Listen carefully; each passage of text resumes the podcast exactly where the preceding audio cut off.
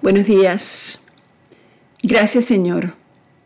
Gracias porque tú has prometido que tú nos librarás de toda obra mala y nos preservarás para tu reino celestial.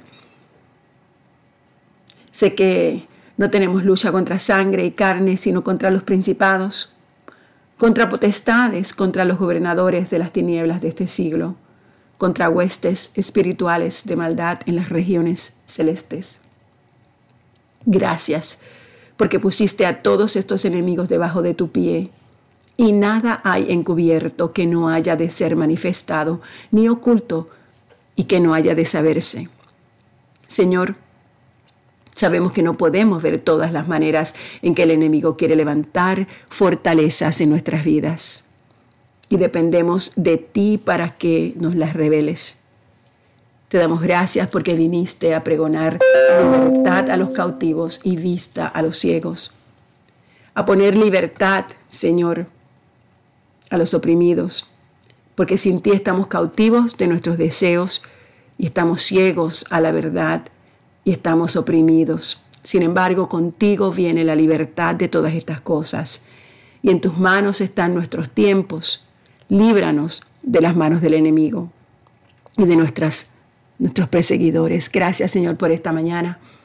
Gracias, mi Dios, por tu amor. Gracias, Señor, porque sabemos que nuestra liberación viene de ti.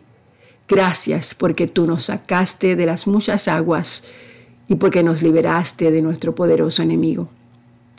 Ayúdanos a estar firmes en la libertad con que Cristo nos hizo libres y ayúdanos a no volver a estar sujetos con ningún yugo de esclavitud. Clamamos a ti, Señor, y te pedimos, Señor, que protejas a nuestra iglesia, que cubras a nuestra iglesia con tu, con tu manto sagrado y que en el día de hoy, un día donde todas las iglesias se unen para alabarte, para honrarte, para glorificarte, para bendecirte, Señor, seas tú escuchando nuestros ruegos, seas tú, Señor, escuchando nuestra alabanza, pero más que nada, Señor, seas tú tocando nuestros corazones, transformando, cambiándonos y dejándonos saber que solamente somos fuertes en ti y que solamente tu llenura es la que vale en nuestras vidas. Ilumina nuestro camino, ilumina nuestra verdad. Enfoca nuestros ojos, Señor, solamente en las cosas que perduran y no en las cosas corruptibles. Te doy gracias, mi Dios. Gracias por este día, Señor. En nombre de Jesús. Amén. Muy buenos días, hermanos, hermanas. Hoy continuamos con la lectura de la palabra del Señor, el libro de los Hechos de los Apóstoles, el capítulo 19. Y la lectura es de la traducción, nueva traducción viviente. Este es el tercer viaje misionero de Pablo. Mientras Apolos estaba en Corinto, Pablo viajó por las regiones del interior hasta que llegó a Éfeso, en la costa donde encontró a varios creyentes. ¿Recibieron el Espíritu Santo cuando creyeron? Les preguntó.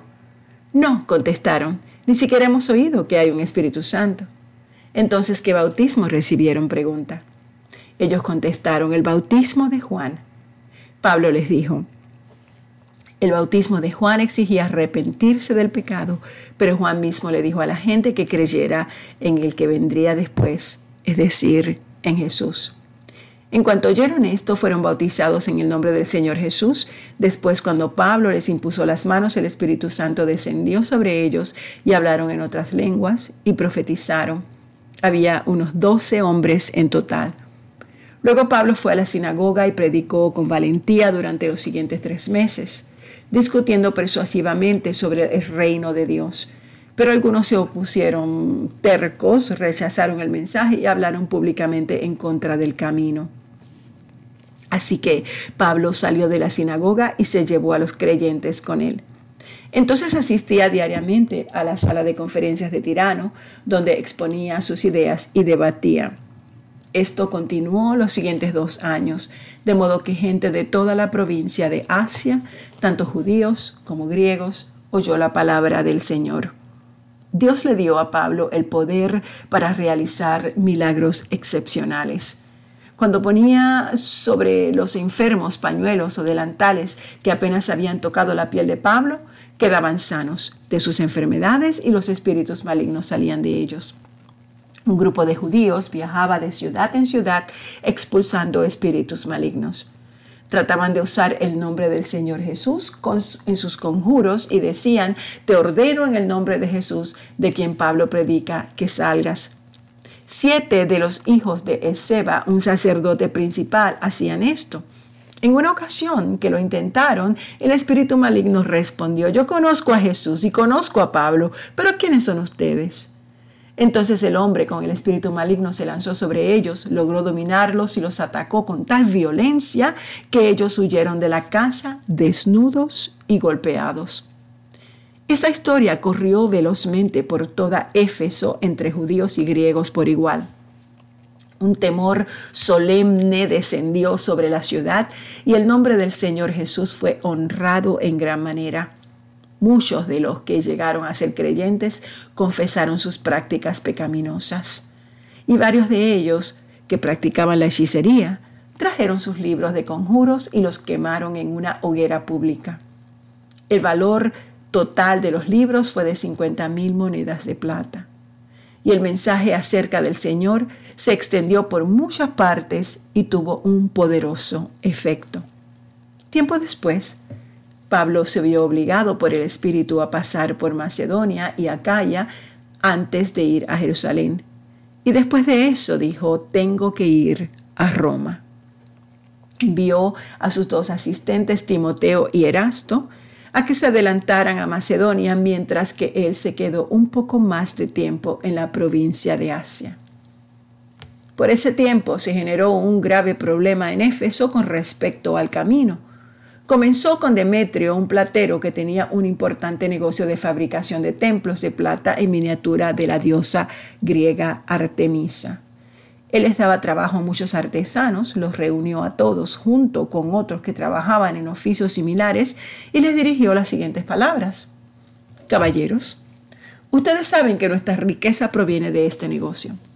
Pero como han visto y como han oído, este tal Pablo ha convencido a mucha gente al decirles que los dioses hechos a mano no son realmente dioses y no solamente lo ha hecho en Éfeso, sino en toda la provincia.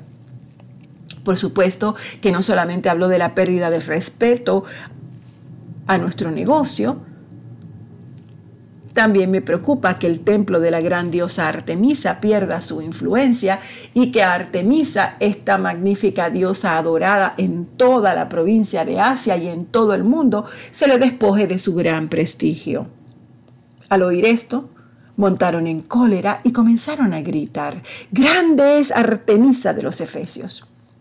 Pronto toda la ciudad se llenó de confusión todos corrieron al anfiteatro arrastrando a Gallo y Aristarco, los compañeros de viaje de Pablo, que eran macedonios. Pablo también quiso entrar, pero los creyentes no lo dejaron. Algunos de los funcionarios de la provincia, amigos de Pablo, también le enviaron un mensaje para suplicarle que no arriesgara su vida por entrar en el anfiteatro. Adentro era un griterío. Algunos gritaban una cosa, otros gritaban otra cosa. Todo era una confusión. De hecho, la mayoría ni siquiera sabía por qué estaban allí. Los judíos de la multitud empujaron a Alejandro hacia adelante y le dijeron que explicara la situación. Él hizo señas para pedir silencio e intentó hablar, pero cuando la multitud se dio cuenta de que era judío, empezaron a gritar de nuevo y siguieron sin parar como por dos horas. Grande es Artemisa de los Efesios, grande es Artemisa de los Efesios. Por fin el alcalde logró callarlos lo suficiente como para poder hablar. Ciudadanos de Éfeso, todos saben que la ciudad de Éfeso es la guardiana oficial del templo de la gran diosa Artemisa, cuya imagen nos cayó del cielo. Dado que esto es un hecho innegable, no deberían perder la calma ni hacer algo precipitado. Ustedes han traído a estos hombres aquí, pero ellos no han robado nada del templo, ni tampoco han hablado en contra de nuestra diosa. Si Demetrio y los artesanos tienen algún caso contra ellos, Las cortes están en sesión y los funcionarios pueden escuchar el caso de inmediato.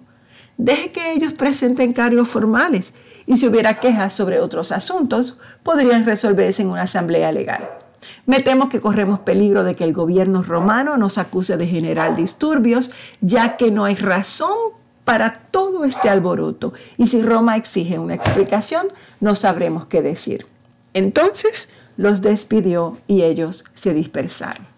Hasta aquí el capítulo 19 del libro de los Hechos. Padre, te damos gracias. Gracias por tu palabra. Señor, que podamos meditar sobre esta palabra en el día de hoy. Ayúdanos a vivir en tu paz y en tu gozo.